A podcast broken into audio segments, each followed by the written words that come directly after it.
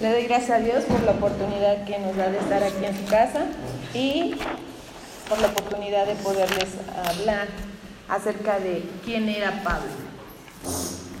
Sin duda ha sido uno de los de quien más hablamos, ¿no? De quien más sabemos muchas veces por todo lo que él vivió. Eh, ¿Saben qué significaba su nombre? Pequeño, muy bien, hermano. Sí, su nombre en hebreo era Saulo y el mismo, pero en griego es Pablo y Pablo significa pequeño. Saulo significa perdido, pedido, perdón, o anhelado. Y en esta historia, ah, por lo regular en la Biblia vemos cómo a personajes de la historia Dios eh, toma su vida y les cambia el nombre, ¿no? Como Abraham, Abraham y así. Este, ajá, a Pedro le cambió su nombre. Entonces, a Pablo no. Aquí lo curioso es que él mismo ya no quiere llamarse Saulo, ahora se llama Pablo. Y él, cambia ese significado por lo que él se sentía porque se sentía un instrumento pequeño, de muy poco valor, sin embargo usado por Dios. Eh, Pablo eh, nació en la ciudad de Tarso. Se dice que esta ciudad era una ciudad muy culta, donde todo mundo estudiaba, se preparaba, y eran los nativos de ahí, porque había otras ciudades donde llegaban muchos a estudiar, pero eran de otros lugares. Sin embargo, ahí la mayoría de las personas les gustaba estudiar. Y él estudió a los pies de Gamaliel, dice la palabra, eh, para ser un rabino, para ser un rabino judío. En el pueblo judío, eh, aunque tuvieran una profesión, ellos tenían también que tener un oficio. Y eso también se acostumbraba aquí, en nuestra cultura. Antes, sí, eran muy pocos los que estudiaban, pero la mayoría heredaba el oficio del papá. Y era muy útil, bueno, yo lo veo muy práctico. Ahora, no sé si los jóvenes o si alguien de aquí tiene, aparte de su profesión, un oficio. ¿Tienen algún oficio? Aparte de la profesión que, que tengan, ¿no? ¿No? ¿No usted, hermano? No, tampoco heredaron el oficio del papá. Bueno, pues antes así se acostumbraba. Y Pablo, en Hechos 18.3, dice que él hacía tiendas. ¿Sí? Dice que se quedó así con todos los de su oficio que hacían tiendas. Hay un cuento de un rey que es muy, este, muy bonito, me gustó. Dice que este rey, pues lo tenía todo. Entonces, no necesitaba de nada más que mandar, ¿no? Si él necesitaba comida, estaban sus sirvientes, los cocineros, si él necesitaba limpieza, pues ahí estaban las que hacían la limpieza o todo. El rey tenía todo a su disposición, entonces él no necesitaba hacer nada. Y un día se fue a viajar con su hija y tomaron su barco y ya estando en alta mar, este, hay una tormenta y naufraga. Entonces, al lugar donde llegaron, porque sí se eh, vivieron, entonces en ese lugar, en ese pueblo, nadie lo conocía. Y él les decía, no, es que yo soy rey. Y para mantenerse, pues ellos decían, no, bueno, pero ¿qué sabes hacer? El rey no sabía hacer nada. Y su hija, pues tampoco. si no sabía el papá, la hija tampoco, ¿no? Solo sabían mandar, pero eso no servía. Entonces, él tuvo que aprender a hacer alfombras. Él se dedicó a eso y lo logró. Trabajó ahí durante meses y aprendió a hacerlo y lo aprendió a hacer bien. Y su hija aprendió a bordar. Entonces ya los dos preparados con eso se fueron este, ganando el sustento y así, después de tiempo, porque a ellos los buscaban, supieron que habían naufragado y los de su reino los encontraron y llegaron por el rey. Y así dijo, no que no, si soy rey. llegaron por él y lo llevaron a su reino. Llegó el tiempo en que su hija se iba a casar pero se iba a casar también con un príncipe. Y este príncipe llegó a pedirla con todos sus, este, ¿cómo se llaman lo que llevan? Sí, con todo su séquito y sus regalos, ¿no? Que les traen, sus presentes. Y el rey le dijo, sí, está muy bien todo esto que trajiste, pero ¿qué sabes hacer? Y él dijo, ¿cómo? No necesito, yo soy un príncipe, ¿no? O sea, tengo mucho dinero. Y él le dijo, sí, pero solamente te puedes casar con mi hija si sabes hacer, tener un oficio. Y ya le contó su historia. Entonces un oficio es muy útil, sobre todo para este rey y su hija. Ellos se preparaban, sin embargo, tenían un oficio, porque les dije que a ellos les gustaba mucho estudiar. ¿Sí? Eh, la formación de Pedro, durante, de Pedro, ya ven, ya me confundí, de Pablo, durante toda su vida, lo que él hizo, lo que tuvo que estudiar a los pies de Gamaliel, como les mencioné, Dios lo preparó para su ministerio. Así es en nuestra vida. Muchas veces tenemos que pasar diferentes situaciones, circunstancias o cosas que tenemos que hacer, enfermedades incluso, eh, que nos ayudan y nos forman para lo que Dios nos tiene preparados. Y ese era Pablo. Fueron precisos todas estas cosas como el lugar de nacimiento, como sus padres que lo, llevaron a este rabino. Eh, todo lo que Pablo tuvo que vivir fue específicamente para que fuera el apóstol de los gentiles. Y no solamente de ellos, porque Pablo también podía predicarle a los judíos. ¿Y por qué? Porque él estaba preparado y tenía ese acceso al, al púlpito de las sinagogas. Si hubiera, si hubiera sido otro, no hubiera podido, pero él sí podía. Conocía perfectamente el Antiguo Testamento y ahí se dio cuenta que todas las profecías que había ahí se habían cumplido con Jesús. Más adelante vemos cómo él, de verdad que Pablo tenía una facilidad, una destreza para presentar a Jesús de una manera extraordinaria, podríamos decir, ¿no? ¿No les impacta cómo hablan ellos, cómo se dirigen? ¿Qué forma, no? A veces hasta no le entendemos a la primera, así me pasa a mí. Tenemos que volverlo a leer, ¿no? Porque su nivel era muy elevado. Aparte que la palabra de Dios es inspirada por el mismo Dios. Pero era su lenguaje, porque todos este, los libros tienen cierto Em, no sé, eh, como están autografiados, ¿no? Por el autor de ese libro. Y Pablo era así. En Filipenses 3.9, que es el pasaje que leímos, les voy a pedir que lo lean, por favor, porque aquí estoy grabando el audio, entonces no puedo ver la Biblia en el celular. Pero me va a ser muy útil que ustedes lo vean y así no nos dormimos. ¿Qué dice Filipenses 3.9? no teniendo mi propia justicia, que es por la ley, sino la que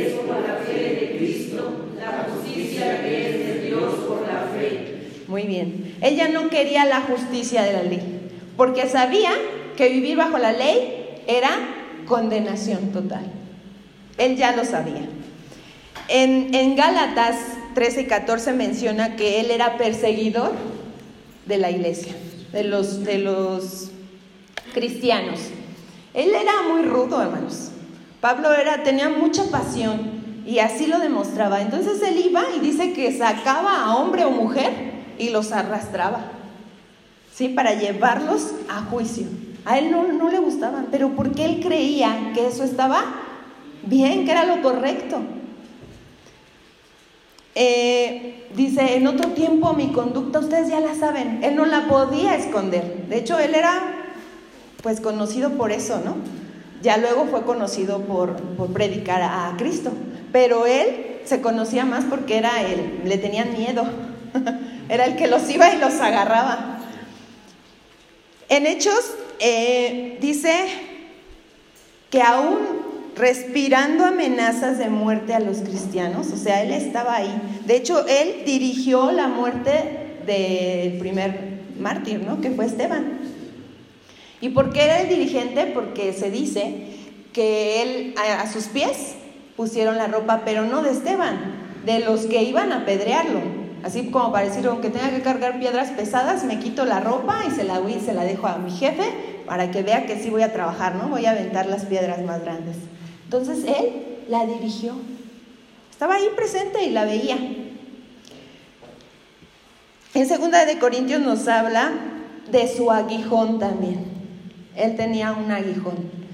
Y como le decía a Dios, bástate mi gracia. Porque, porque esto también le ayudaba al ministerio de Pablo. Él tenía que ser dependiente totalmente de Jesús, de Dios mismo. Porque sin duda él tenía, como leímos en la carta, muchos conocimientos. Dice, si hay alguien de quien se pueda gloriar, soy yo. era presumido, porque él sabía su formación. Sin embargo, él tenía esto para que él reconociera que él no podía solo, que tenía o necesitaba de Dios. En Gálatas 1.15 vemos que dice, pero cuando en cuanto agradó a Dios que me apartara desde el vientre de mi madre y me llamó por su gracia. Saulo reconoció. Este Saulo que solicitaba cartas para que pedía a los del este, Sanedrín que le dieran cartas para ir y para matar a los cristianos, ahora pedía el favor para poder ir a predicar a las sinagogas. ¿Y quién no sabe la conversión de Pablo? ¿Dónde fue? ¿A dónde iba? A Damasco. Iba camino a Damasco. Y dice que hubo un, un algo brillante, ¿no?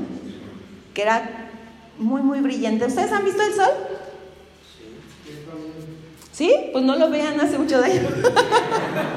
Así directamente.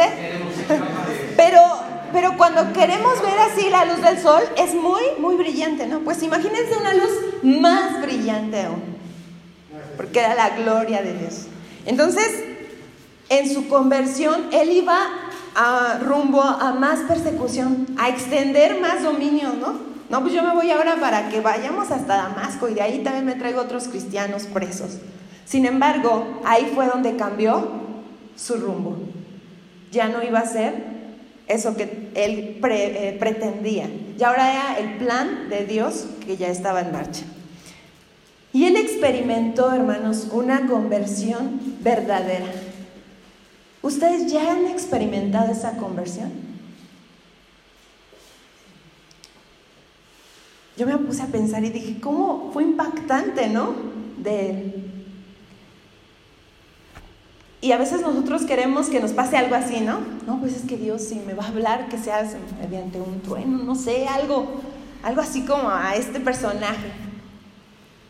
Sin embargo, no eran esos factores. La conversión de él fue porque él conoció a Jesús, lo más importante para él.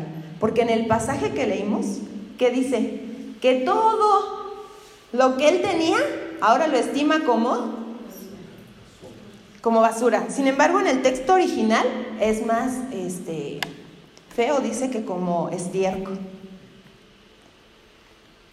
Ya no valía la pena eso para él. Em, él se dirigía a un lugar. ¿Tú a dónde te diriges, hermano? ¿Hacia dónde vas? Si te has puesto a pensar eso, siempre lo vemos eh, a principios de año, ¿no? A ver, ¿qué quiero lograr ese año? Pero no, ¿hacia dónde te diriges? ¿Cuál es tu propósito? ¿Para qué estás trabajando? ¿Qué estás haciendo? ¿Tienes un oficio como él? ¿Tienes una profesión? ¿Pero qué estás haciendo?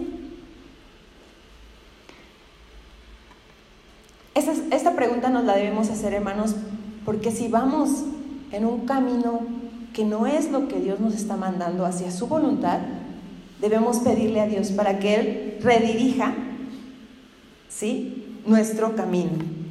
En la actualidad, la verdad nos cuesta mucho esperar, porque ahora todo lo tenemos muy fácilmente. Si ustedes quieren comprar algo, solo basta que se metan a una aplicación, no menciono cuál, porque no voy a hacer este, propaganda, pero se meten ahí, ven, y ahí pueden darle clic y ya, ¿no? Y llega rápido, ¿eh? La verdad ni se tardan dos, tres días y ya tienes tu paquete, ¿no?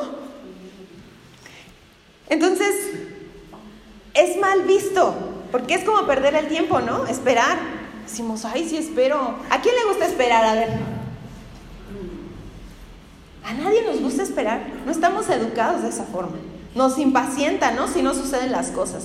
Muchas veces por eso decimos, es que Dios no me contesta, porque no esperamos.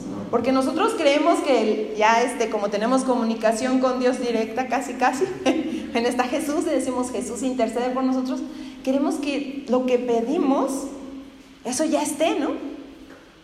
Pero no funciona de esta forma. Es sumamente necesario aprender a esperar en Dios.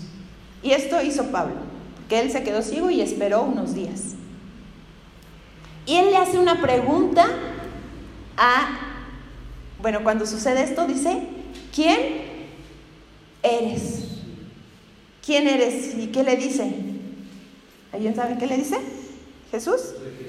Yo soy Jesús. Muy bien. Yo soy Jesús a quien tú persigues. Y fue amable Dios. Le dijo, yo soy Jesús. ¿Qué significa Jesús? Salvador, yo soy tu Salvador. ¿Cómo la ves, Pablo? Y entonces él dice que temeroso y temblando, ahora le pregunta, ¿y qué quieres que yo haga? Y muchas veces no le preguntamos eso a Dios, ¿verdad? Decimos, ah, ya lo conocemos.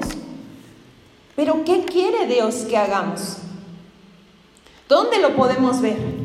¿Necesitamos que nos lo hable como Pablo?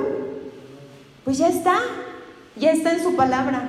Ahí dice que está en las escrituras, porque de cierto os parece que ahí tenéis la vida eterna. Entonces, con solo este fin de todo lo que Pablo vivió, el conocerle, valió la pena. Y él dijo, sí, ya estoy en el camino correcto. No ese camino que me llevaba a Damasco. Yo no tenía que ir ahí. Yo tenía que conocer al más importante de la historia. Y aún que Pablo era más o menos contemporáneo de Jesús. Se dice que entre 5 o 10 años le llevaba a Jesús. Entonces Pablo pudo haber escuchado de él, ¿no? Pero como antes no estaban las selfies ni había este, este lo de Facebook, no, no lo pudo este, ver eh, para ir ahí rápido donde él estaba, ¿no? Estaba su ubicación y decir dónde está Jesús. Entonces, todo había valido la pena. Todo vale la pena, todo lo que vivamos, ya sean circunstancias difíciles o gratas, la preparación que Dios nos permite, todo vale la pena para su servicio. Para eso estamos, hermanos. No estamos para que nuestra preparación nos dé mucho dinero. Aunque si lo vas a usar para su voluntad, Dios te lo da. Acá andamos un, un estribillo hace rato que decía mm, que buscar primeramente el reino de Dios y su justicia y todo os añadido. Yo, hermanos, la verdad, cuando era mucho más joven y empezaba a venir y yo escuchaba ese texto, pues yo quería muchas cosas, ¿no? y yo decía, ay, yo voy a ir bien contenta, ¿no? a la iglesia y Dios va a ver que yo estoy feliz y Él me va a dar lo que yo quiero. Y no estaba más equivocada. Cuando nosotros nos alegramos en verdad en Dios, estamos buscando su voluntad, no la nuestra. Por eso cuando recibimos lo que Dios nos da, que es su voluntad, dice que ahí vamos a recibir lo que desea nuestro corazón porque es lo que deseamos. Pero a veces nuestro corazón no desea eso. ¿Qué desea nuestro corazón? No me digan. Cada quien sabe qué desea su corazón. Pero eso es lo que Pablo tenía. Él deseaba conocer a Jesús. Y en verdad por eso él perseguía, por eso él hacía, porque él quería saber. Y así nos toca a nosotros ahora, saber y conocer a Jesús. ¿A través de qué? De su palabra, hermanos. Estamos en un tiempo donde no se estudia. ¿Por qué? Porque tenemos muchas otras cosas que ver, cosas que nos entretienen, ¿no? Cosas que nos llevan, llaman el ojo, diría mi mamá. Entonces, ¿por qué? Porque nos, ¿por qué nos llama más la atención eso? Porque es donde está nuestro interés. Y hace falta conocer a Jesús. Pero no se preocupen, Dios propicia el momento y Dios hace esa relación. Tú búscala, pero Dios lo tiene ya preparado. Así como con Pablo. Él no la tuvo que buscar. Dios la propició. Él es el principal. Pero sí pregúntale a Dios, ¿qué quieres que yo haga? Ahí Pablo, a pesar que él se sentía bien con lo que él hacía anteriormente y todo, reconoció una autoridad mayor que es la de Jesús. Y por eso Él se humilla y ahora se llama pequeño. Eh, él sabía lo que venía al creer en Jesucristo, porque él sabía y reconocía eh, pues los duros que eran el imperio romano, lo que le iba a pasar. Si él era el que perseguía y mataba a los cristianos y ahora él era uno de ellos. ¿Qué le iba a pasar? Era una sentencia de muerte. Y él, sabiéndolo, aceptó. Ahora nosotros no tenemos esa amenaza. ¿O sí? No, gracias a Dios no hay aquí en nuestro país, no hay eso. Pero está la pregunta, ¿tú quieres reconocer sinceramente lo que es Dios en tu vida? En Hechos 9:20 dice, ya sabía lo que le iba a pasar y dice, y enseguida comenzó a predicar. Él nos esperó, no dijo, no, pues voy a ver dónde no me conocen mucho para ir predicar, ¿no? No, enseguida, en donde estés. Mm, eh, en vida, en lo que le pasó a Pablo, él supo que tampoco lo merecía, porque la gracia de Dios y su salvación no la merecemos. Tampoco hacemos algo para ganárnosla. Él es el que nos la da. Así, tan sencillo. Y ya que conocimos la vida de Pablo, lo que él estuvo haciendo, ahora vamos a hablar de tres puntos sobre el mensaje que él daba. Y el primer punto es la salvación. Porque para él era lo más importante compartir con otros lo que él sabía. Que podían ser salvos. Porque él ya lo era. Y eso es lo que nosotros debemos de vivir. Si nosotros somos salvos, no hay que esperar para contarle a otros, para darles las buenas nuevas y decirles que está Jesús. Para él implicaba renunciar a muchos derechos a hacer esto. Sin embargo, él lo hizo. Eh, el segundo punto es que recomienda una vida en el Espíritu. Esto hace en todas sus cartas, Pablo. Aquí dice en el verso 13, 12, 13 y 17, sean imitadores de mí. Pero porque él imitaba a Jesús. No porque él se creyera bueno y, dijera, mejor imítenme a mí, no imiten a, Jesús o a otro. No, es porque él imitaba a Jesús y decía, imítenme a mí. Eh, para que viviera su voluntad. Eso dice Pablo en sus cartas. Y también da muchos consejos prácticos para la vida. ¿Cuál era el primero? ¿De qué hablaba su mensaje? De salvación. El segundo, recomienda una vida en el Espíritu imitando a Jesús. Y el tercero, consejos para una vida cristiana. ¿Sí? Él en todas sus cartas lo menciona, pero también en los versos 14 al 16, más o menos, él está hablando, no más o menos, Él está hablando de esto. Dice que sintamos una misma cosa. ¿Sí? Que, que si sentimos otra cosa, el Espíritu de Dios nos lo hará saber, o Dios mismo nos lo hará saber. Pero en lo que ya sabemos, en las reglas y en cómo conducirnos, que nosotros sintamos eso mismo de Pablo. Hermanos, gracias a Dios que conocemos las vidas de estos personajes. Sin embargo, deben de ser un ejemplo para nosotros.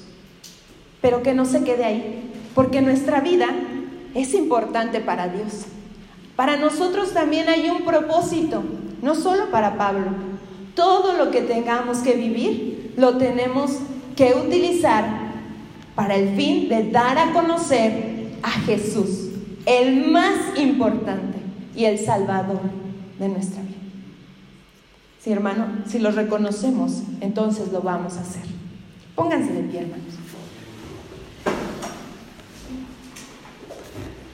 Padre, sin duda, nuestro corazón, cuando hablamos de ti, cuando te conocemos más, te admiramos y reconocemos tu poder. Y Señor, que todo lo que haces es perfecto. Perdónanos porque hemos sido siervos inútiles. Sin embargo, tú, que tomaste la vida de aquel que todo, para todo el mundo estaba perdido ya, porque no creía en ti. Padre, tú también tomas la nuestra en esta tarde. Y a pesar que ya te conocemos y que hemos reconocido que tú eres nuestro Salvador, Dios, redirige nuestro camino hacia ti para vivir una vida que te agrade. Perdónanos, Padre, pero reconocemos que todo depende de ti. Y aquí estamos. Conoces el corazón de cada uno, la palabra de cada uno antes de decirla, porque eres Dios. Y si alguno está extraviado o se está inclinando hacia otras ideas, Padre, tráelo a tu camino. Permite que podamos buscarte en tu palabra. Permite que podamos tener una relación genuina contigo. En tu nombre Jesús te lo rogamos. Amén. Amén.